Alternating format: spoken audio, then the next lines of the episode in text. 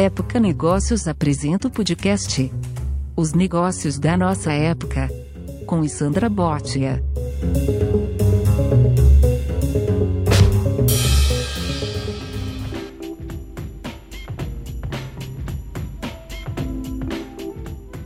Olá, eu sou a Sandra Botia, diretora editorial de Época Negócios, e é um prazer ter você aqui com a gente para mais um episódio do podcast os negócios da nossa época.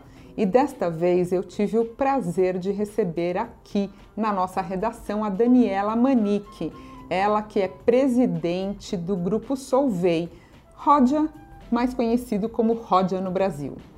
Bom, eu vou contar para vocês um pouco antes de entrar na conversa com ela, alguns que são os números chave aí da Solvei só para que vocês tenham uma ideia do tamanho e da potência desse grupo. Hoje, a Solvay tem 115 fábricas em 62 países, mais de 24 mil empregados de 106 nacionalidades diferentes, isso em todo o mundo. O faturamento do grupo Solvay foi de 10,3 bilhões aí no último exercício e a empresa tem realmente números muito expressivos, acumulando somente no Brasil 840 milhões de euros em vendas. Mas o que me chamou realmente a atenção foi o número de centros de pesquisa e inovação em todo o mundo, que já somam 21. E eu fiquei especialmente feliz em saber que um desses grandes centros está em Paulínia, São Paulo, Brasil, com quase 100 funcionários aí, profissionais dedicados à pesquisa e inovação, incluindo o Laboratório de Biotecnologia Industrial. E saber também que o Grupo Solvay aplicou mundialmente em torno de 300 milhões de euros de investimentos em pesquisa e inovação, sendo que parte deles, ou seja, 80 milhões de euros, em fundos de inovação e startups acumulando 280 patentes registradas aí em todo o mundo. São números bastante expressivos, muito potentes e vamos entender então com a Daniela qual que é a estratégia dela, como que o grupo hoje consegue esses resultados. Fique com a gente.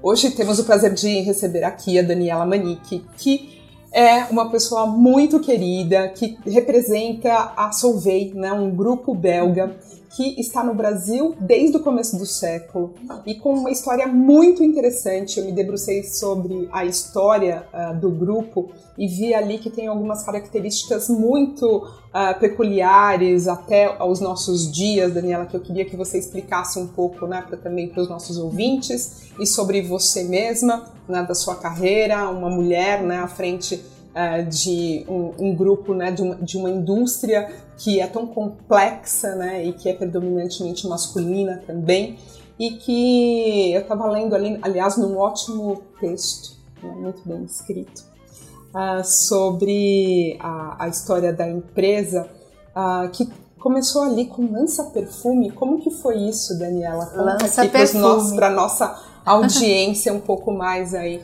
em relação ao grupo Solvay e que guarda a marca Rodia, que é um, um caso único no Brasil, né, de ter a marca Rodia pela força da marca ao longo do século aí que foi construída, né, Daniela? Bom, muito obrigada, Sandra. Obrigada por poder estar aqui com vocês. É, é um orgulho poder estar liderando o grupo, né, é, aqui na América Latina e a Rod é tão forte no Brasil no ano que completamos o centenário do grupo, né? Parabéns. Então, é, começamos em 1919 fazendo lança perfume porque na época realmente era o produto da moda é, dos grandes bailes de carnaval do Brasil e era o produto inclusive uh, das grandes elites, né? Uhum. Mas com o tempo essa química foi sendo transformada, né? E a Roja chegou a estar tá em praticamente todos os segmentos né, uh, da indústria brasileira. Então, para quem lembra, a Roja estava atrás no comecinho da moda no Brasil, com o começo da semana de moda, uh, com toda a parte de lingerie que era da empresa, a parte de defensivos agrícolas, farma. a, ser donos da marca Valizer, né? Exatamente. Assim, e da... aí depois vocês venderam, Vendemos, né? Por quanto é. tempo vocês ficaram com a, com a Valizar? 50, 50 anos. anos. É, uhum. 50 anos. Na verdade, o que tinha na cabeça da Roja é que, é, trazendo um pouquinho até do que o grupo René Polanco tinha na França, é que os mercados aqui no Brasil precisavam ser desenvolvidos. Então, uhum. em muitos momentos, a Roja realmente foi para o Rodiazol, para quem lembra, né? Para a indústria. Que, que, família não lembra do Rodiazol? Né? Exatamente. é. É, ela foi para um varejo muito forte que era para poder desenvolver os mercados. Então, muitas vezes a Roja foi até o mercado final, entrou nesse contato direto com o consumidor para poder desenvolver os mercados e muitas vezes fazia depois o desenvolvimento do mercado porque voltava mais para o seu mercado químico, né? Uhum. Uh, mais para o upstream, mas já com seus clientes desenvolvidos e com as marcas já lançadas no mercado. Então, realmente, eu diria que era uma metodologia uhum. uh, de marketing que deu muito certo, né? Muitas das marcas realmente são referências até hoje e, e por isso a marca Roja ficou tão forte, uhum. né? Que mesmo quando o grupo Solvay fez a compra, né, da Roja mundialmente, no Brasil identificou-se essa propriedade, né, esse uhum. asset que nós temos e resolveu ficar com o nome Ródia. Mas é um caso manter. único no mundo. É o único lugar do mundo onde o nome Ródia foi mantido. Né? E eu vi também, na verdade, que vocês tiveram o primeiro ombudsman de empresa, foi um, um lançamento, um pioneirismo aí de vocês. Foi. E por que que foi criado? Isso anos 80, né? Isso, é, nós tivemos o primeiro ombudsman por uma necessidade que desde lá atrás a Ródia queria ouvir o cliente uhum. e poder ter esse canal neutro, né? Para não ter que uhum. falar com o seu gerente de conta, não ter que falar com a pessoa do seu dia a dia. Então criaria um canal à parte com o qual você conversaria diretamente com o presidente e abriria uma porta de um relacionamento mais forte com a empresa. Né? Uhum. Né? Acho que nós somos os pioneiros, né? No caso do Ombudsman, no caso dos programas de estágio, uhum. no caso do programa de trainee, também uhum. foi o primeiro programa de trainee brasileiro. Do Brasil, do Brasil. É mesmo, é. não sabia. Então, em muitos hum. momentos, né, a Rodia foi uma empresa uh, pioneira. Hoje nós temos 2.700 funcionários, uhum. mas chegamos a ter 26 mil no Brasil, então uhum. realmente bastante diversificado. Uhum. E empresas que hoje foram vendidas e que são nossos clientes, e muitos deles continuam até operando no nosso site em Paulínia. E aí, bom, você mencionou que vocês chegaram a ter muito mais funcionários. O que fez com que vocês tiveram, é, que decisão estratégica foi essa de diminuir a operação no Brasil, Daniel? É, eu acho que foi justamente como eu comentei, muitos eram até para o consumo, né? A, a Roja durante muito tempo teve a própria cooperativa Roja, supermercados, etc., que era para desenvolver o mercado. Né? Uhum. E ao longo dos anos, algumas das empresas foram desmembradas, foram criadas joint ventures também, né? como uhum. a gente criou com a Rush lá atrás, uh, criamos com várias empresas, e ao longo do tempo foi sendo desinvestido para reinvestir em outras linhas de negócios até mais uh, na, na, cadeia upstream, né? na uhum. parte uh, de cima, uhum. a indústria química que é o nosso forte. Uhum. Né? Uh, em muitos momentos, por exemplo, acho que a gente até chegou a conversar sobre isso, né? a Rodia foi também até muito acima da cadeia. Então, por exemplo, a nossa primeira planta é de Santo André, né? Uhum. que, que data de 1919. É, que a gente até estava revisitando para ver matrículas, ia vendo os documentos, e a, a, matrícula é muito interessante, porque assim, o terreno vai até a cocheira ao lado do portão de entrada com a cerca ao lado. Ah, então, é uma história diferente que hoje, para a gente acertar, uhum. uh, tem que colocar nos padrões modernos. Né? Uhum. E quando nós tivemos, por exemplo, a Segunda Guerra, que foi a origem do site de Paulínia, que hoje é o segundo maior do Grupo Sulvey na, no mundo, foi porque nós, nós trazíamos o etanol do Nordeste uhum. para Santos uhum. e na época os navios alemães começaram a bombardear os navios que traziam etanol e nós começamos a ficar sem matéria-prima. Então a Rodia resolveu investir na fazenda, que era de café, uhum. tirar todo o café, plantar a cana-de-açúcar uhum. uh, e, e, produzir seu próprio etanol em Paulínia para poder ter matéria-prima para Santo André. Então nós chegamos a ter muitos trabalhadores na claro. lavoura de cana-de-açúcar. Né? Uhum. Hoje não é o modelo mais do grupo, hoje nós temos parceiros para o etanol, uhum. estamos mais na química, uhum. mas nos momentos de necessidade a Rodia criou mercado, criou marca, veio também para cima plantando cana-de-açúcar. Então, esses 100 anos nós tivemos todo tipo de atividade. E agora tem uma outra um outro direcionamento. Um outro, uma outra vertente, uhum. né? Acho que o grande ponto, né, da Rod e da Solvay no mundo, como eu falei, nós fomos os pioneiros da química do etanol, né? uhum. né? Que começou com o etanol propriamente dito, mas depois foi para o ácido acético, o procetato de etilho. Então, essa química verde, ela tá ao longo da nossa história, né? Uhum. Aqui no Brasil, o grupo também investiu no IBL, que é o primeiro uh, laboratório né, dedicado que a gente vê que o Brasil tem essa, essa possibilidade enorme de estar trabalhando com biomassa, de estar trabalhando com a química verde. Então o IBL ele é dedicado a isso e atende o grupo inteiro no mundo. Né? Uhum. Para nós é uma inovação e uma honra ter esse laboratório aqui. A gente tem agora, por exemplo, a fábrica de solventes verdes, né? que foi um investimento que foi inaugurado ano passado com ampliação uh, que vai ser feita no próximo ano, em 2020, é, com base de glicerina, também vinda de uma força enorme do Brasil na região. Então hoje o grupo aposta muito nessa tendência uh, de uma química sustentável, né? uhum. né? O grupo tem, é, até nós fomos, ganhamos alguns prêmios com isso, né? Um gerenciamento da sustentabilidade do portfólio, porque se o produto não tiver um viés sustentável e não estiver trazendo né, para os consumidores um benefício comparado aos seus competidores atuais, você não consegue receber o investimento do grupo. Ele né? não passa pelo crivo de passa... vocês. E lembrando que um dos prêmios que vocês detêm é o prêmio Época Negócios 360. Exatamente. Entre 27 setores, a Rodia Solvay ficou ali no 18º lugar. Parabéns. Não, foi uma honra, agradeço muito. Muito bacana ter vocês ali. E hoje se fala muito, né? Todas as empresas, enfim, né, Daniela, estão aí nessa ânsia né, da transformação digital, uh, querem inovar. E, e, basta te ouvir agora pelos primeiros minutos para sentir o quanto que você tem a história da empresa, né? Você fala com muita espontaneidade, lembrando né, da história. Até que ponto que a tradição, a história influenciam na inovação. E eu pergunto isso também muito, né, eu tive recentemente agora no, no IMD de Lausanne, uhum. como você sabe, e muitos dos dirigentes de empresas como você que estavam lá ficam com a dúvida: eu devo agora, né, pelo mundo estar se transformando, abrir mão dos talentos né, que eu já tive, que fizeram sentido para a empresa num determinado momento, mas tem né, um perfil mais analógico e invisto em mais talentos digitais ou eu mesclo, é uma grande dúvida hoje, né? Então, quer dizer, essa tradição e a inovação dentro da própria né, da história da, né, do curso da empresa e em relação aos talentos também. Como que é, é isso para você hoje? Não, eu concordo com eles que é um desafio imenso, né? Uhum. É, eu acho, por exemplo, uma das grandes tradições do grupo e do qual eu me orgulho muito, né? Nós temos hoje na América Latina a taxa mais baixa de acidentes uhum. uh, nas operações do grupo. Então, segurança para nós é uh, o nosso exercício diário é mandatório.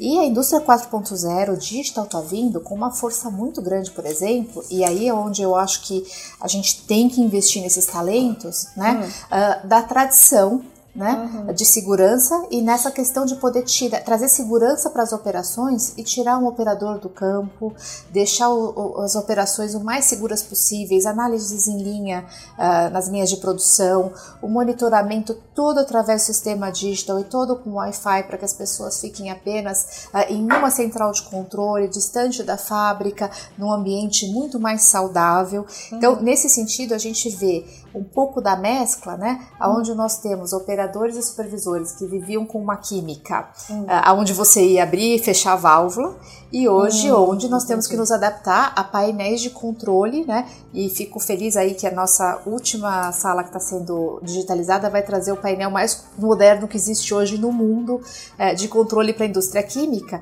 e é onde a gente tem que ensinar né? E nós fizemos os cursos todos online, todos digitais, uhum. para que esses operadores saibam trabalhar com essa química então segura então e muito mais moderna. na capacitação, Daniel. Também. Assim. Essa hum. é uma necessidade muito grande que a gente percebeu, porque hoje é, nós somos inovadores nesse sentido uhum. e nós tivemos que trabalhar no próprio treinamento dos nossos funcionários, porque nós uhum. não encontramos hoje cursos para poder prover a eles uhum. que tragam essa, uh, essa facilitação no manuseio de um painel digital. Né? Uhum. E nesse sentido, acho que a indústria 4.0 é mandatória. Uhum. Né? Foi com muito orgulho, por exemplo, né, um material que é um pouco mais difícil de ser lidado, que é a amônia, nós usamos drones para fazer toda a inspeção de uma esfera de amônia na, na, fábrica, que anteriormente eram pessoas entrando dentro da esfera, em ambiente enclausurado, subindo e construindo andames altíssimos. Elas ficavam muito Hoje, mais muito mais expostas. Uhum. Hoje não, o drone faz tudo. Uhum. Obviamente que a gente vai precisar profundamente desse conhecimento, e aí é onde esse talento mesmo analógico entra, para ler essas imagens. Então a gente tem que trabalhar com as duas, né, com as duas gerações, de uma que vai estar tá lá manuseando o drone, vendo como ele entra dentro do equipamento, fazendo toda essa análise digital dos dados, mais aquela expertise de entender os dados depois de que é feita essa leitura uhum. para verificar como realmente está o equipamento, a manutenção correta, uhum. é muito bom. Nós temos lá os nossos engenheiros com 30, 35 anos de empresa. Então é... Que estão lá também convivendo harmoniosamente com outros funcionários que Sim. são mais e até a gente digitais. É, teve uma dúvida no começo se os operadores mais sêniores saberiam viver com esses painéis, por exemplo, totalmente digitais. E a gente sentiu deles uma vontade de aprender e uma gana ah, de aprender que muitos deles tiveram uma performance muito melhor do que a gente esperava. Hum, é, realmente uhum. até uma facilidade, porque eles iam para casa e ficavam estudando. E como é um curso online que a gente digitalizou e eles podiam ter um acesso remoto, eles se dedicaram muitíssimo a isso, né? E a experiência que a gente teve com os drones agora também foi muito legal, assim, de pessoas de outras áreas poderem falar, não, é, me deixa vir no final de semana porque eu quero ver o drone funcionando. Então e isso em uma turma uh, com mais de 40, assim. Muitos, muitos. Uhum. Então, é, eu concordo que é um desafio, né? Uhum. Uh, ao mesmo tempo que a gente também atrai jovens talentos, a hora que a gente mostra para eles esse digital, né? Uhum. Porque a química ainda é considerada uma indústria um pouco mais antiga, nós não temos esse apelo do Google, Facebook, né, etc.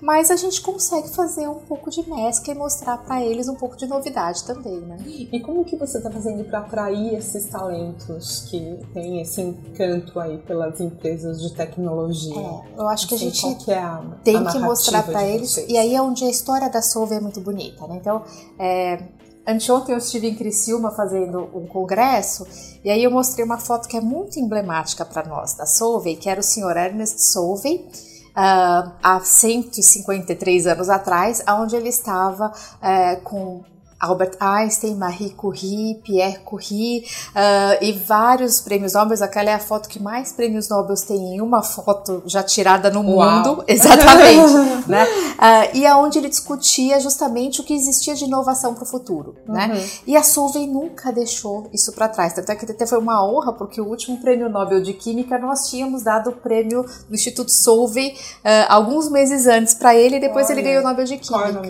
dele? Ben. Uhum. É, bem, uhum. é, a pronúncia uhum. dele, bem fininha. Uhum. E foi, foi muito legal. Então a Solvay continua com isso, né? E quando eu tive Criciúma, eu mostrei essa foto e era para muitos estudantes que estão é, indo para engenharia química, para química e para cursos técnicos de química uhum. uh, no mercado ali de Santa Catarina, né?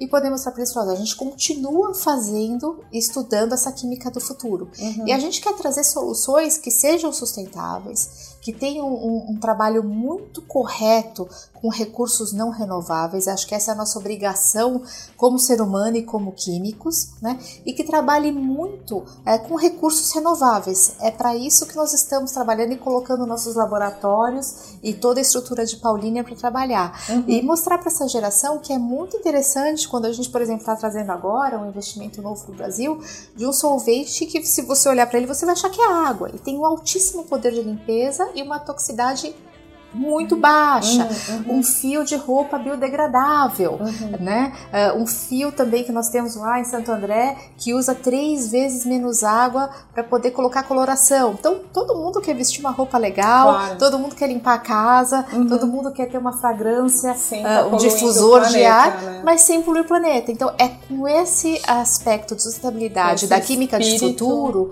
e, e, mostrando, olha, a gente está trabalhando na segurança, a gente está trabalhando com digital, as nossas fábricas estão ficando as mais modernas do mundo. É assim que a gente tenta atrair essa geração, né? E, bom, e você tem como formação, né, Daniela, também engenharia química, uhum. né? O que que atraiu, é, você lembra na época, assim, o que que te encantou nessa carreira? Uh, o que que te trouxe para esse mundo? Bom, é... acho que muita gente tem curiosidade de saber também sobre você mesma, né? Assim, como que é é, a minha família é toda de engenheiros, então a engenharia ela tava um pouquinho no sangue. É. é mas, mas era é... um desejo dos seus pais, assim, já? Assim, eu, eu acho você que... menininha já pensando É, não, quando eu era bem menininha eu pensava mais em medicina, mas depois eu vi que realmente eu não tinha talento para isso. Quando que você viu é... que não tinha talento para isso? Ah, acho que quando eu tinha uns 10, 11 anos, porque a partir dos 15 anos eu já sabia que eu queria sangue, engenharia. Assim, não. É, não, eu, eu comecei a, a perceber que realmente era o que eu achava que era mais bonito, que era salvar a vida das pessoas, podia ser muito mais complexo que se eu visse realmente um corpo aberto na minha frente, talvez eu não ficasse em pé para poder salvá-lo. Eu que era melhor trocar de área. Mas foi aí, eu hum. diria que a, a, química foi uma consequência dessa parte de medicina. Hum. Porque eu falei assim: não, mas existem formas de salvar a vida das pessoas sem necessariamente eu ter que abrir o corpo das pessoas. Né? E, e, na verdade, até os primeiros estágios que eu concorri, e a Rodia foi um deles, apesar que eu não comecei minha carreira é, na Rodia. Pela Shell, eu passei né? pela Shell, é. depois pela outra Ficou sete anos na Shell, né? Eu fiquei cinco anos na Shell, cinco hum. anos no Grupo Ultra e agora estou há 15 anos na Rodia. Mas foi justamente o lado da farmacêutica, um pouco, mas eu queria a produção. Hum. Né? Então eu queria ver como aquilo era feito. Então por isso que eu não fui tanto para laboratório, para farmácia, né? É, eu tinha um pouco desse sangue de engenheiros, né? Vendo a química, vendo como se transformava, né? E é um pouquinho dessa mágica que eu tento ensinar para minha filha hoje, né? Então Sua quando filha como ela, ela se chama que idade ela, ela chama-se Carolina, tem oito anos, né? Uhum. Então eu gosto também muito de culinária. Isso também eu acho que é um pouquinho de química. Então quando eu vou é, para uhum. cozinha com ela, eu tento mostrar para ela a química na cozinha, né? Do, do que é, da magia da mistura da dos mistura, ingredientes. É, e eu, você é chocolatra também. Sou chocolatra também, exatamente. Almoçando com a Daniela dessa informação que nós temos esse denominador em comum. Exatamente. Somos chocolatras. Somos chocolatras. É. E, e, e, minha filha já tem também o pequeno químico, que foi algo que eu também ganhei logo quando criança. E falei, Nossa, que é legal, vamos um misturar clássico, aqui, colocar né, fenolftaleína para ver a troca né? de cor, etc. E outro dia eu tava uhum. com duas, três, estavam três amiguinhas dali, a gente, eu comecei a fazer as experiências, e você vê os olhinhos brilharem, né? A hora que você vê borbulhar, a hora que você vê mudar de cor com uma gotinha. Uhum. Então, isso me atraiu. E depois me atraiu muito, realmente, quando eu entrei na engenharia, eu gostei muito e, e me encontrei, né? Uh, e poder modificar a vida das pessoas. E é por isso que eu continuo com essa paixão porque dentro da Roja a gente modifica a vida das pessoas. Uhum. Né? Tem... E como que foi ao longo, né, desde os seus tempos de estudante, assim, circular por um meio predominantemente masculino, masculino né? Porque é. há 20 e pouquinhos anos, assim, você, você tinha ainda mais meninos né, nas cadeiras de engenharia, não? Você, Eu acho que sim. Você era a única da sua turma? Não, a engenharia química ainda era um pouco mais mista, nós tínhamos turmas, né, dentro da, da FEI, Feiana, uh, engenharia mecânica, Faculdade elétrica, de engenharia industrial. Uhum. Isso. Que eram praticamente turmas totalmente masculinas, então o ambiente da faculdade de engenharia ele é um ambiente realmente masculino, né? É, o primeiro estágio que eu fui ver, que era até uma empresa atrás da FEI ali em São Bernardo, eu lembro que, e foi o dia que para mim foi um pouquinho mais gritante, depois pelo resto da minha carreira eu diria que eu não encontrei tanta resistência, né? Que eu fui falar com o gerente da fábrica, né? E quando eu cheguei lá, ele falou, mas você veio para entrevista de estágio? Eu falei, sim. Ele falou, ah, mandaram ficha errada, porque não era para ter menina.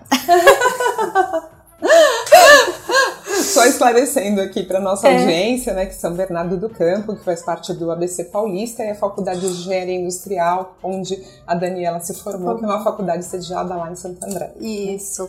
É. E, e, e, aí foi a primeira vez, aquele dia eu voltei para casa um pouquinho deprimida, né? Falei, nossa, eu nunca imaginei que era isso. Ao longo da minha carreira depois, você é... ficou, foi um choque para você. Aquele imagina, primeiro né? momento foi. E como que você lidou com isso? Ah, eu minha... naquele momento, eu voltei para casa com um choque muito grande, né? Uhum. E minha mãe sempre foi um ponto de apoio para mim, continua sendo até hoje, né? E ela, não, mas é, esquece isso, tira da sua cabeça e vamos focar nos próximos. E foi isso que eu fiz, né? Ela é engenheira também? Não, a minha, meu pai é engenheiro, meu irmão é engenheiro, uhum. a minha mãe é psicóloga. Então aí foi o lado da psicologia juntando a engenharia, né? que ótimo, né? Ter uma mãe psicóloga, Exatamente. né? Deu colo ali, compreensão Exatamente. naquele momento. E aí- Engen- o seu pai é engenheiro... metalúrgico e meu irmão também é engenheiro metalúrgico. E eu sou engenheira química. Ah. E, e depois disso eu entrei em vários programas de estágio. E foi o momento que eu entrei no programa de estágio da Shell e também da Rodia. A- a- eu fiz todo o programa da Shell e quando a- chegou o último programa da a última entrevista da Roja, eu tinha uma viagem internacional que estava sendo ah, programada faziam alguns anos, é aquele dinheiro que a gente junta há alguns anos, né? E eu acabei ah, sendo aprovada na Shell e aí não fui na última entrevista da Roja. Mas a Roja estava no meu destino. Oh, nossa! Exatamente. Mas a, a Shell foi uma experiência muito legal. Eu fiquei dois anos como estagiária, depois trainee, fui efetivada, fiquei cinco anos. Ah, mudei para Ultragás com um perfil diferente na gerência de matérias-primas. E depois entrei na Rodia como matérias-primas na área de compras, migrando depois para as unidades de negócio. E agora, no último ano e meio, assumindo a presidência do negócio e da região América Latina. né? Então, Nossa, orgulho. Parabéns, assim, muito bacana. Bom, para os nossos ouvintes aqui, eles não, não estão tendo a oportunidade de, de te ver. Uhum. E eu vou contar um pouquinho para eles aqui, né? A Daniela, assim, parece. Ela é super feminina, né? Ela tá aqui com um lenço lindo de seda. Ah, amarelo, preto e, e super serena, né? Assim, passa é, muita calma, né? Que é essa autoconfiança eh, sem arrogância que ela transmite. E muitas das mulheres da década, das décadas né, de 80 e 90, né, se diz que tiveram que se masculinizar né, para se fazerem ouvidas, né, para poder progredir na carreira. Assim, você com esse, eh, seu perfil que me parece mais eh, conciliador, harmônico, feminino, né? Como que foi isso para você? Assim, o que que foi decisivo para você eh, na sua ascensão profissional, Daniela, que possa inspirar aí outras profissionais que estejam nos ouvindo? É, esse é até um ponto, tem até algumas pesquisas, então eu estive com uma professora a, da Dom Cabral que comenta sobre isso, né, que houve uma geração é, que na verdade se masculinizou e até elas pegavam o mais extremo do comportamento masculino e que aí era onde realmente a diversidade não, não importava, porque elas eram mulheres aonde o, o que elas exerciam eram os lados mais ferrenhos masculinos que eram os modelos que existiam no mercado. Então não adiantava ter uma mulher porque se se a diversidade trazia algum ponto positivo, né, de ideias e, e perfis diferentes, não estava trazendo naquele momento. Né? Ah, acho que para mim uma das grandes responsabilidades que eu tenho, né, e aí de novo eu acho que vem de um, de um laço familiar e o que eu quero sempre poder passar também para minha filha, por exemplo, é ética e poder ter eh, uma cabeça dormindo tranquila no travesseiro à noite, né? Ah, e, e nesse sentido, eu acho que o muito importante é poder escutar as pessoas com quem a gente trabalha, as equipes e trazer esse lado de um relacionamento muito aberto e transparente. Então, para mim é um pouco Então, independente. o líder ouve sempre, é isso, Daniela? Eu, eu Assim, acredito que se ouve não mais escutar, do que fala. Exatamente, é, Hum. é aquela máxima, né, que a gente tem duas orelhas e uma boca só que para tentar escutar mais, nem Uhum. sempre é verdadeira, né? Mas eu acho que é independente do sexo, isso foi uma verdade que eu sempre trouxe para mim de colocar o que eu acreditava. Então, apesar de ter sim líderes que foram minha referência, né, que são modelos masculinos, Uhum. a- acho que a minha obrigação agora é até ser uma referência para o mercado feminino. Então, dentro do Grupo Soube, a gente tem trabalhado muito com mentoring e com essa questão de estar disponível e escutando as jovens profissionais para saber como que elas veem o mercado e como que a gente pode tornar o mercado ah, eu diria que não mais fácil, mas mais acessível a elas, com a flexibilidade, né? Então essa é a nossa obrigação. E o que eu vejo um pouco do meu lado feminino que eu acho que pode trazer é realmente a, a gente poder lidar com o lado pessoal e profissional de uma forma correta. E aí eu tive líderes homens que souberam me dar essa liberdade de uma forma muito grande, Uhum. né? Você se lembra assim de um episódio ou de conversas que você teve com esses seus mentores, pessoas que foram né, muito importantes, decisivas na sua vida, que fizeram muita diferença, que você guardou assim?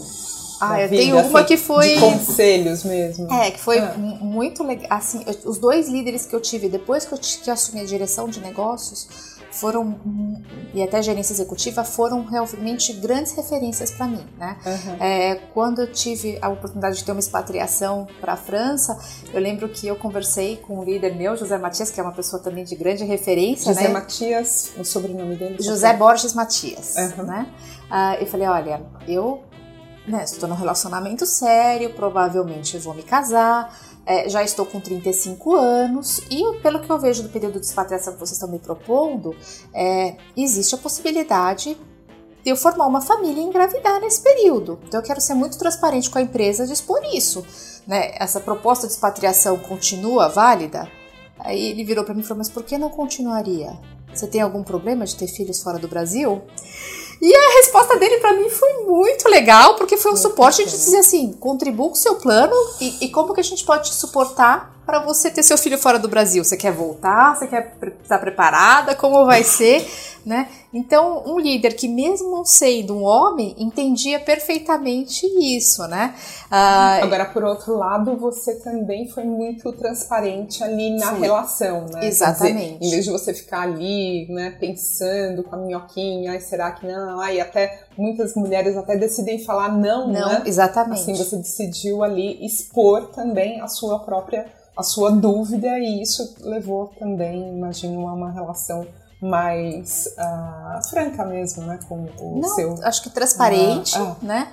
no superior. final, os planos da hum. empresa hum. mudaram hum. totalmente e um ano e meio depois a empresa tinha uma oportunidade muito legal de volta para o Brasil, né? E, e que eu aceitei, né, com um outro líder que também falou: olha, eu sei que seu plano era ficar três anos, você está com seu esposo, mas e aí, essa oportunidade casando, é muito interessante. Você teve filho logo depois? Como que foi? É, eu eu ah. me casei, na verdade, essa proposta foi feita em janeiro. Em maio eu de fui é, de 2009 né? Uhum. Uh, em maio eu já fui para expatriação, na época meu marido ficou. Em junho eu voltei para o Brasil, nós nos casamos. Dia 27 de junho e 1 de julho embarcamos para a França para ficar lá. então foi bem, uhum. bem corrido. Aí a gente ficou um ano e meio para ficar três. Uhum. Não deu tempo nem de ter filhos lá e a empresa já me fez uma proposta para voltar, para assumir uma diretoria, uma proposta muito interessante. Aí eu voltei e voltei também falando, olha, eu tô voltando, mas agora eu vou ter filho, uhum. né?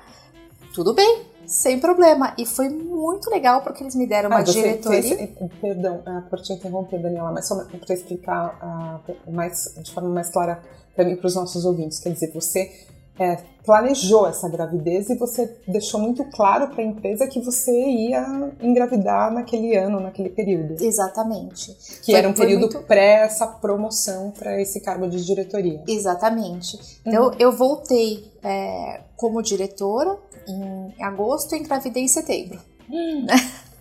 Mas foi muito tranquila, a empresa recebeu muito bem. Durante meu período de gravidez, eu recebi mais projetos, inclusive um na Arábia Saudita. Uhum. Né? Onde né, a gente fazia muita conference call, uh, os horários diferentes para poder. Tive um respeito muito grande dos sauditas, né?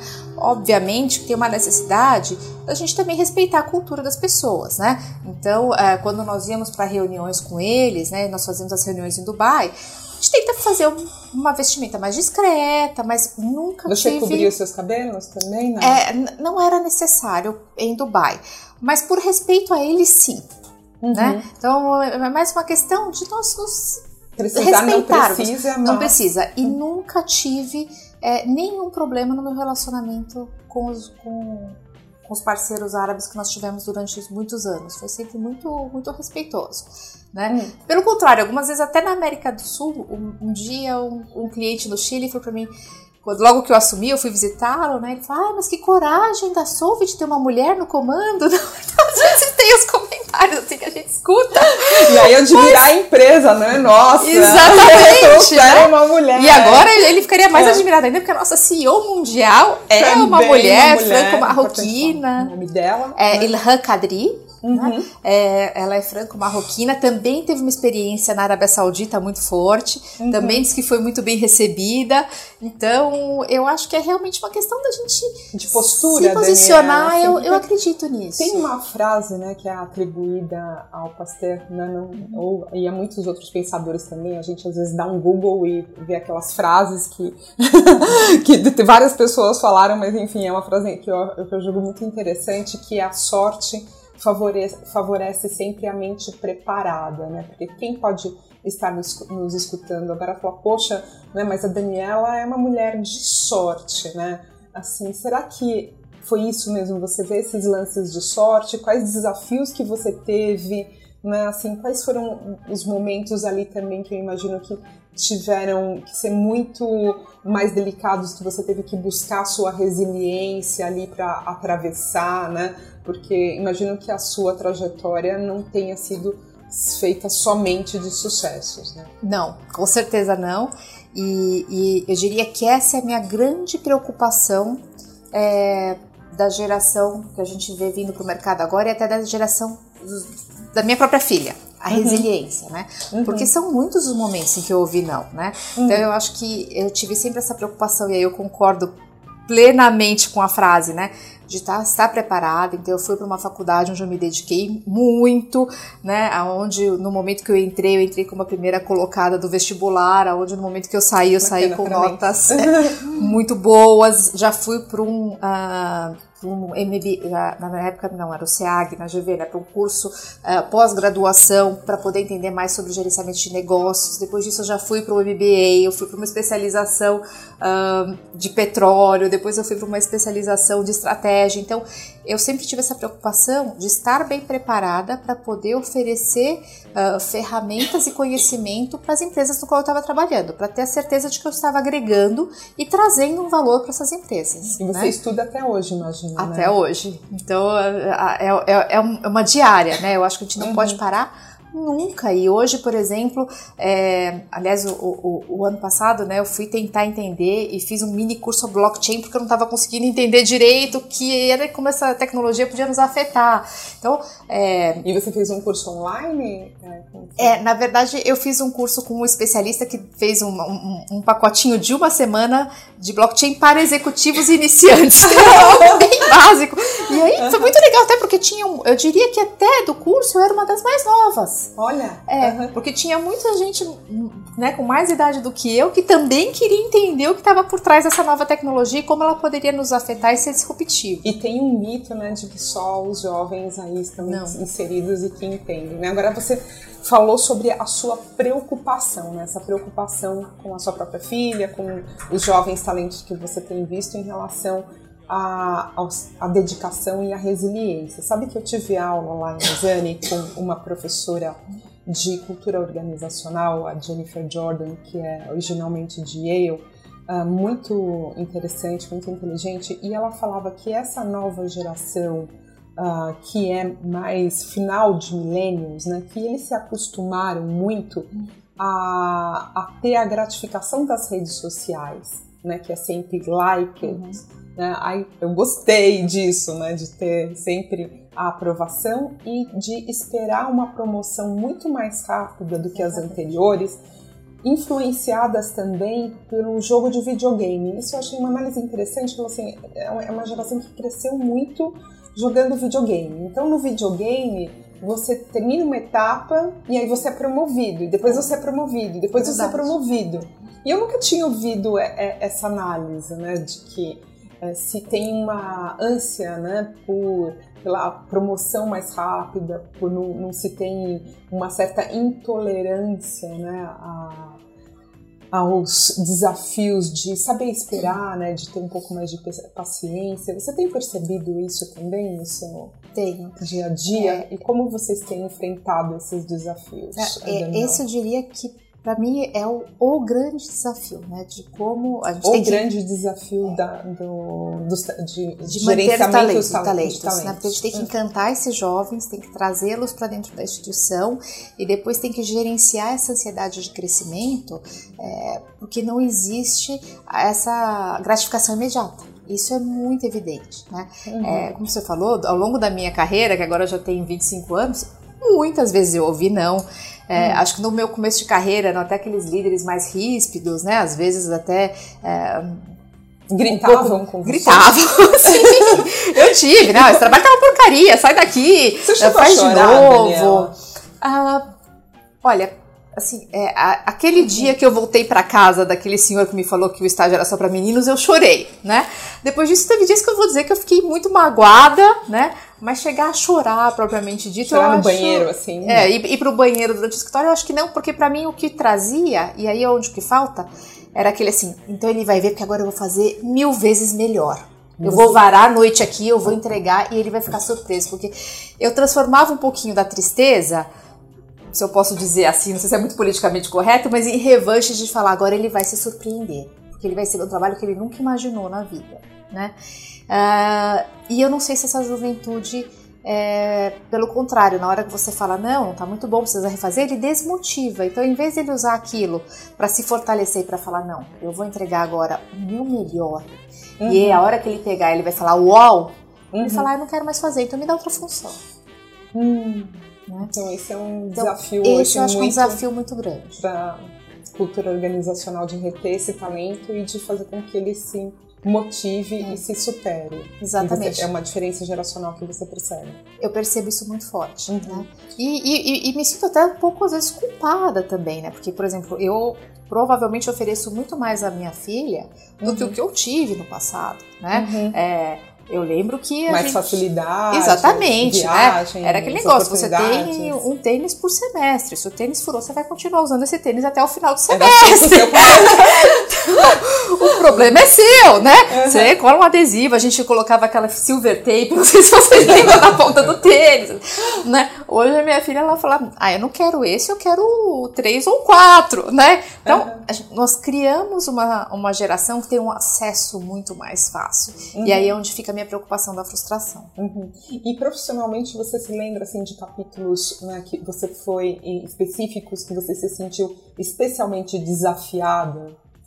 Ah, ah, é. Você podia relembrar algum deles para Não, eu acho que muitas vezes, né? E, e, foi daí que veio meu crescimento, né? Em termos de prazo, né? Uhum. Em termos de entregas, em termos de negociação. Uhum. Então você vai para lá, essa negociação está indo muito mal e você tem que ir para reverter o que está acontecendo, né? Uhum. Uh, e, e para mim sempre foi muito motivante o, o, desafio de poder voltar e falar, né? Na época para o meu líder, olha, eu consegui reverter. Tá uhum. aqui o trabalho e para mim era sempre muito motivante dizer, olha, foram X milhões de euros de economia, foram X milhões de euros de uma negociação adicional, esse volume apareceu e não estava previsto no nosso orçamento. Então, e, e, era isso que eu gostaria de passar para esses novos profissionais, esse desafio, porque é, se fosse fácil não precisava da gente. Né? Uh, e se for muito fácil, não é tão divertido, gente. Então vamos trazer esse Porque não desafio. tem um aprendizado. Não né? tem aprendizado, a gente não cresce. Né? E Daniela, você é uma executiva internacional, né? Tem muita, muitos talentos, né? muitos jovens que são nossos ouvintes aqui nesse programa e na audiência da Época Negócios que tem esse sonho né, de construir uma carreira internacional, de viajar para diferentes países, né, até porque existe, claro, esse glamour, né, assim, esse lado né, mais cintilante aí de você poder conhecer outras culturas. O que, que para você né, foi determinante para que você realmente conseguisse construir essa carreira internacional? Quer dizer, você se relacionando até com árabes ali e se fazendo respeitar, né? Imagino que tenha muito de alguma característica da sua personalidade também, de saber ouvir, de saber interpretar, mas como transitar por culturas díspares e manter a sua própria identidade e representar ali o Brasil, uma brasileira, uma empresa, enfim, como que você construiu esse respeito que você tem hoje?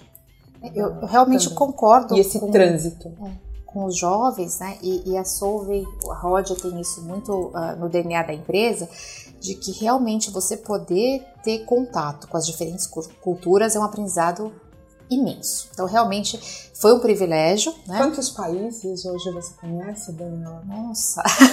você não fez a conta, né? Eu, nossa, eu não que fiz você trabalhou. Conta. Bom, eu trabalhei na França, né, Uhum. durante um ano e meio. É, nós temos relacionamento, bom, na América do Sul com todos, né? Tem algum país na América do Sul que eu não conheço? Mas que você mesma Sim. tenha viajado a turismo e a trabalho, imagino que você conheça dezenas de países, Sim. né? É, eu teria que fazer a conta, mas eu não sei dizer pra falar a verdade. Tem que uma conta pra colocar pra fazer na estatística, né? Mas é, realmente Do por mundo inúmeros todo. do, do mundo todo, né? Uhum. É, eu não conheço a Oceania, é um continente que eu, que eu ainda não estive, que eu preciso, tá na, tá na listinha lá para conhecer. Eu não conheço a Rússia também, que acho que tem uma questão É cultural melhor muito falar os que interessante. você não conhece do que você os conhece. A conta é mais fácil, é isso? É, Uhum. Então tem, esses dois estão na minha lista que eu realmente quero muito poder conhecer. Uhum. É, eu acho que, de novo, naquela questão do exercício do aprendizado constante, sempre antes de qualquer país ah, que eu vou viajar, né? Antigamente a gente comprava aqueles guias e manuais na livraria, hoje realmente Google para tudo, mas eu tento conhecer muito a cultura e os hábitos das pessoas, né? Uhum. É óbvio que tem hábitos que são diferentes dos nossos, né? Então ah, eu também não posso me anular né, como profissional ou como executiva, mas eu tento respeitar ao máximo os hábitos dos outros países, né? Então, como eu falei, para os árabes, muitas vezes eles, nos tratavam de forma. Eles estão muito acostumados com a cultura ocidental até. Mas se existe alguma coisa que pode agredi-los e que não vai agredir a minha essência se eu fizer daquela forma, Como cobrir o cabelo. Exatamente. Né? Uhum. Não- tem lenços muito bonitos, uma mulher pode ser muito charmosa, então qual Uhum. o problema? Né? Então usa uma vestimenta mais discreta, se adapta à vestimenta daquele país, ah, tenta conversar ah, dos hábitos culturais, tenta ah, numa refeição. eh, eu tive, por exemplo, né, e às vezes a gente tem alguns profissionais que vêm pra cá, ah não, eu quero um restaurante hum, italiano porque eu sou italiano, é, quero comer carne porque então a- a- a- o meu desafio sempre foi não, eu quero entender é, essa cultura Essa abertura, até né? através não, vamos por favor no restaurante que o senhor acha que é mais adequado e a sua comida, porque eu gostaria muito de poder conhecê-la. E muito ah, das nações com que eu conheci, das pessoas com que eu me relacionei, valorizam muito quando você respeita a cultura e quando você- eles percebem que você tenta entender a cultura daquele local. né? Você sempre aprende algumas palavras? Assim, Sempre, também? é, sempre, exatamente. né? Bom dia, boa noite, obrigada e por favor, As palavrinhas mágicas, aprendendo ali, É, entendendo. não, e agora até com o Google ele já te dá até a pronúncia, você fica treinando a pronúncia antes, tá ótimo. Mas eu acho que assim como brasileiros, né, a gente não fica tão feliz quando alguém é, aceita comer uma feijoada, aceita ir para um restaurante de uma comida mais regional, tenta entender o nosso país e sabe, chega em São Paulo sabendo quantos milhões de habitantes nós temos. E não, saber, não falando que a capital do Brasil é Buenos Aires. né? Exatamente, Assim, é. não é? Assim, Não, e, e aí, um de desânimo. novo, eu acho Ah. que é um aprendizado universal. Gentileza bem-vinda em qualquer país. Isso não tem muito nacionalidade, né? Então, E Daniela, quais as características assim que você mais preza nos seus colaboradores hoje, nos colaboradores da empresa, assim, quando você é, decide, por exemplo, por um executivo que tenha que reportar para você, o que, que é um fator decisivo hoje? ai, eu acho que Se eles comentei. tivessem até as mesmas qualidades técnicas, né, equivalentes. Hum. né, é, acho que ética para mim é número um, né? Hum. A gente tem que trabalhar com pessoas éticas para garantir que a empresa está fazendo da forma. Mas é mais correta. né? Às vezes quando você está recrutando, você não sabe exatamente, né, se aquela pessoa é. Ela pode ter um histórico, É, né? isso é Mas- verdade. Mas a Ah. gente sempre tenta buscar um pouquinho, né, disso. Flexibilidade hoje eu acho que é muito, muito, muito importante. Então, é, até. Só que tem al- alguns dos pontos que eu concordo, né? O comportamento a gente acaba conhecendo, às vezes, um Trabalhando pouco depois juntos, né? que a pessoa já integrou a empresa, né? Ah, e, e até tem uma frase da Luísa Trajano que ela fala isso, né? Que nós contratamos por competências técnicas e demitimos por comportamento. Exatamente. Aham. E realmente é, é a verdade, né? Uhum. Então, Mas você valoriza ali quando você está recrutando, assim, o que, que você olha no profissional? A gente, nós tivemos agora, por exemplo, um exercício recente de novo diretor, exatamente, é, e, o, como ele se manifesta para sua equipe, né? Quando você é, pergunta para ele como que ele trabalhou com a equipe, né? Quais foram os, os, grandes projetos que ele mostra, e muitas vezes até ele não coloca ele como centro principal do trabalho que ele apresentou, mas a equipe dele o que fez. Então você percebe que é alguém uh, que realmente tem esse espírito dentro dele, né? E que muitas vezes falou, não, porque foi muito legal, porque eu consegui com que meu funcionário fosse promovido, eu consegui com que aquela equipe crescesse, a equipe toda. Então, quando você numa entrevista já percebe que a pessoa nem fala uh, em primeira pessoa, mas até tá falando sobre a empresa, o que ele fez, como se a empresa fosse dele né? Uhum. Aquele espírito realmente de empreendedor e de dono da empresa, né? E isso tá às vezes nos olhos e até como a pessoa se manifesta falando da empresa, né? Então, menos e da equipe. eu e mais a equipe. A equipe. Assim, ter esse espírito de servir. Exatamente. É que é o que... É. É... E, de, e de achar que o negócio é como o seu. Então eu quero, né? que a Rodia, que a Solvay cresça como se fosse a minha empresa, como se fosse o meu negócio. Eu vou dar meu sangue para isso. Uhum. E, e, às vezes na entrevista de ter a gente esse consegue... espírito de intraempreendedorismo Exatamente. também, de ser o, o dono. É. é. É, isso que te... pensar com a mentalidade de dono, uhum. né? que te mobiliza ali e que, que faria uma diferença na hora de um recrutamento de, de escolher uma ou outra pessoa, pessoa. né? É. Então, que eu queria entrar um pouco mais, uh, voltando para o começo da nossa conversa, em relação às preocupações hoje uh, de sustentabilidade, uhum. né? Assim, porque sempre quando se pensa em indústria química, é. né? Não é em sustentabilidade exatamente que as pessoas pensam, né? E você disse que tem né, aí todo um histórico né, de novos produtos sendo lançados, né, desse desafio da indústria 4.0, assim, é, a relação agora, é, como que é lidar é, com uma geração que está muito mais angustiada sobre o que vai, vai ser do nosso amanhã, uhum. né, do, do planeta, tua filha aí, né, é. uma criança, né, de planeta que nós queremos legar e a indústria química hoje, Brasil e o mundo, Daniela? Bom, aí de novo, eu acho que é uma questão de poder dormir com a cabeça tranquila no travesseiro, né? É, e é por isso que eu trabalho numa empresa que eu me, realmente me orgulho, né? A Solvay hoje das indústrias químicas no mundo, ela tem o maior compromisso de redução de emissão de CO2 equivalente em toneladas absolutas. Então, independentemente do nosso crescimento, a gente se comprometeu uh, a reduzir 24% das emissões até 2023, né? E hoje a ROD aqui no Brasil tem o maior projeto das Américas uh, uh, de queima equivalente de CO2, né, que é o projeto Ângela, que também foi o projeto vencedor uh, de alguns prêmios de sustentabilidade aqui no Brasil, né, porque nós, queim, nós é, eliminamos o equivalente a 20% das emissões de CO2 da indústria química brasileira. Então, uhum. é, e é aí é onde eu acredito que é a química do futuro, né? Como eu comentei, eu acho que a gente tem que trabalhar cada vez menos é, com recursos não renováveis. Então, por exemplo, uh, nós reduzimos muitíssimo a necessidade de captura de água externa da fábrica, né? E quando existe essa captura de água externa, ela é devolvida ao meio ambiente com uma qualidade superior à que nós utilizamos. Né? Uhum. Então é, é, é, uma obrigação nossa. A gente tem que trabalhar constantemente é, com a redução de emissão né, de gases poluentes. Essa é a nossa filosofia.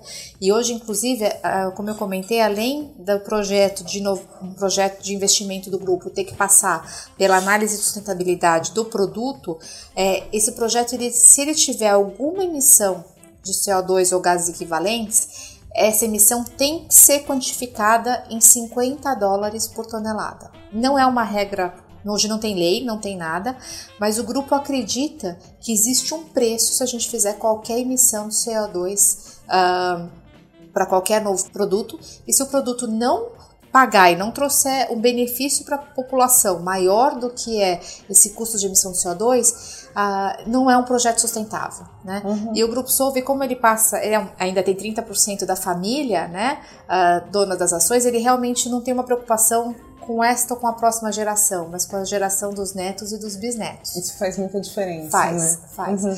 E hoje realmente o que a gente está trabalhando fortemente é, é, no uso de recursos renováveis dentro da química. Né? Uhum. Então, são matérias-primas renováveis, uh, matérias-primas com uma emissão muito baixa de CO2, com uso muito baixo de água na fabricação, e mesmo em tecidos, economia circular fortemente. A gente está com dois trabalhos muito fortes de economia circular. Então, é fazer com que essa química traga um benefício para a população é, com o menor custo possível e com o menor impacto possível para o meio ambiente. Então, esse é um exercício que realmente não sai de dentro dos nossos laboratórios. Uhum. E dentro do contexto político e econômico internacional, né, a gente tá, acompanhou aí ao longo da uhum. semana né, uma grande turbulência nos mercados, né, a questão uhum. Estados Unidos-China. E agora a gente tem um cenário brasileiro aí, né, da aprovação da reforma da Previdência, com vistas também a, a reforma tributária.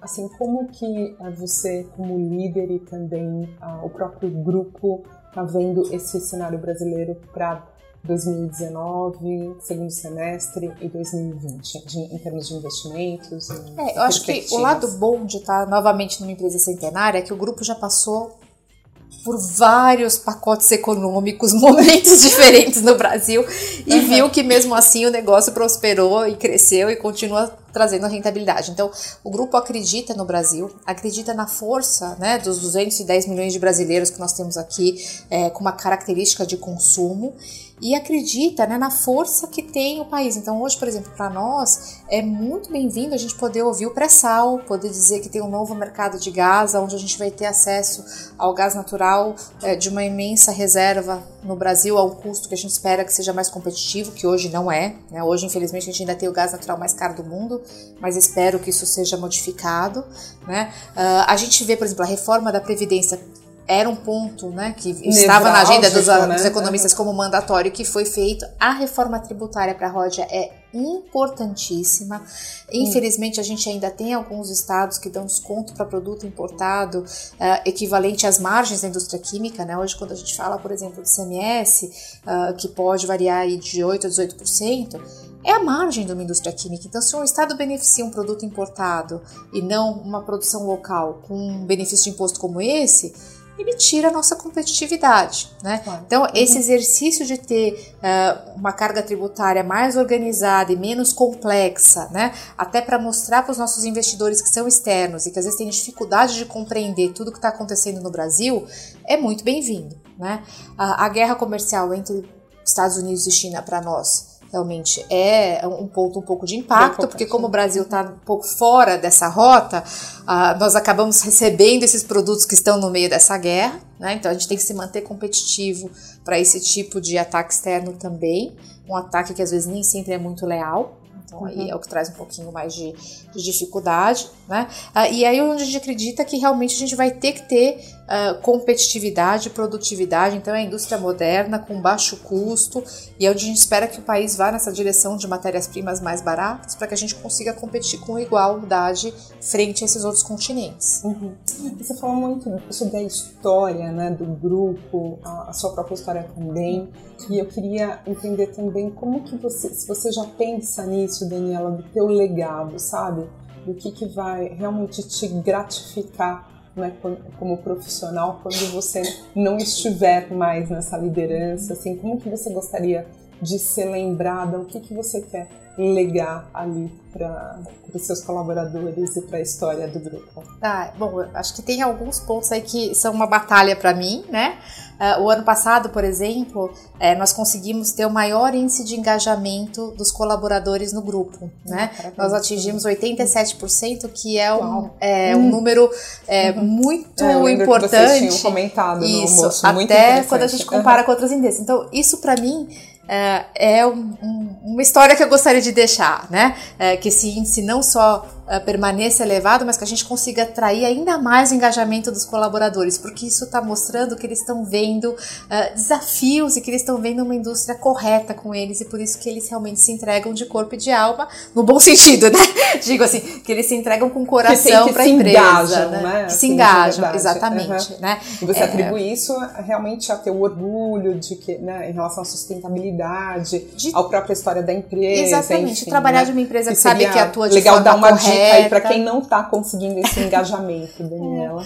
É, eu, eu, acho que é, é, importante, né, ele saber que ele trabalha numa empresa uh, de forma correta, que se ele vê algo que está acontecendo dentro da empresa, ele tem um canal, ele tem um canal para poder se manifestar e colocar suas preocupações, né, que ele sabe que se ele vê um procedimento que é inseguro e se ele relatar isso para a liderança, no mesmo momento a liderança já vai se debruçar para poder reverter aquela situação, né, de saber que é uma empresa que está contribuindo, é, e aí, né, por exemplo, a Odete é responsável é, por uma alquimia jovem, que é um, um, trabalho com jovens estudantes para tirá-los uhum. das ruas e poder colocá-los num ambiente de construção. A Odete então, que está aqui à mesa, né, escutando também a nossa conversa. Odete, vou te pedir desculpas, mas eu não lembro do seu sobrenome, só para né, que o Odete Duarte que, tá, que está aqui à mesa com a gente, só para situar quem está é. nos ouvindo. Então, eu é. acho que, que isso que é muito importante, né? Eles sabem que eles estão trabalhando numa empresa transparente, que vai fazer tudo. E pelo contrário, eu acho que hoje a gente não pode se limitar só uh, ao que é, ao que a lei manda. Pelo uhum. contrário, o que a gente quer é o que existe de melhor no mercado. Então, por exemplo, como eu comentei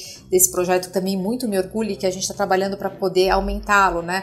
Uh, de destruição de equivalentes de CO2, não é nada que a legislação brasileira hoje nos obrigue. Né? Uhum. Né? A gente faz porque a gente acredita que isso tem que ser feito por um planeta melhor. Né? E esse é outro ponto de legado que eu estou trabalhando muito forte em trazer para os nossos sites essa questão uh, de baixíssima emissão de CO2 e, se for possível, até uma neutralização da emissão emissão de CO2 nos sites que a gente tem aqui no Brasil. Então, um dos segredos também é essa comunicação correta, né? Imagina, né, Daniela? Porque é o que vocês estão fazendo e que vocês deixam com que os colaboradores saibam o que vocês estão fazendo para que eles sintam esse orgulho também, não é? Sim, não, a comunicação Sim. aí é fundamental. Uhum. É, é, acho que é, é, justamente esse o ponto, né, de conseguir mostrar isso dentro da empresa para engajar as pessoas. Né? Uhum. E os desafios, assim, em relação para a gente arrematar a nossa conversa aqui para mim, passou super rápido. Né? Obrigada. Assim, uh, muito bom conversar com você, entender mais da história do próprio grupo e a sua, que é bastante inspiradora, Daniela. Obrigada. Mas, enfim, né, você falou aí de desafios né, de competitividade, Brasil, né, cenário, enfim. E aí, para uh, ah, deixar né, esse legado que você uh, já começa a moldar né, e, e trabalhar uh, aí na empresa, qual que você consideraria hoje que é o seu maior desafio? É, eu acho que tem duas questões, então, como eu falei, realmente a atração de talentos e a retenção desses talentos dentro do nosso grupo. Isso é uhum. muito importante, né? Porque eu acredito nas pessoas, então são as pessoas que vão fazer a empresa crescer, são as pessoas que vão fazer a diferença, então conseguir atraí-los e mantê-los é muito importante. E aí a minha segunda, uh, o meu segundo objetivo é mostrar essa força do Brasil no grupo. Então, cada vez que eu vou uh, do Brasil e da região da América Latina, né? Mas para a gente conseguir trazer investimentos e trazer o crescimento. Né? Uhum. Uh, eu acho que lá é atrás... um desafio de percepção, Daniela, de percepção do Brasil hoje, desse Brasil que que tem potencial? É, eu, eu acho que, que sim, porque sente? algumas vezes hum. eu acho que a, a, né, nós temos algumas dificuldades que podem parecer maiores para o investidor que nos olha de fora. Né? Hum. Mas eu vejo um mar de oportunidades aqui.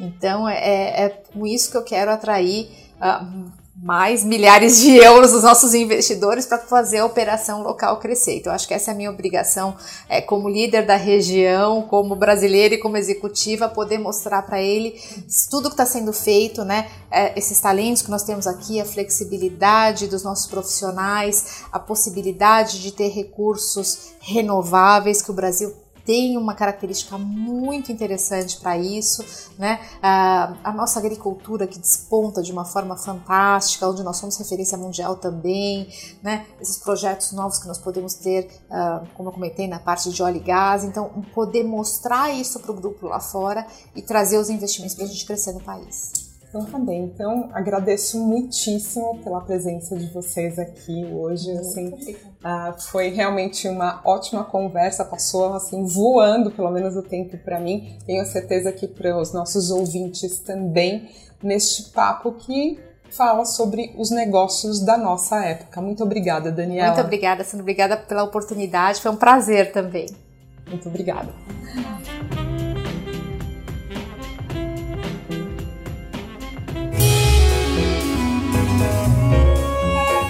Este podcast é um oferecimento de Época Negócios. Inspiração para inovar.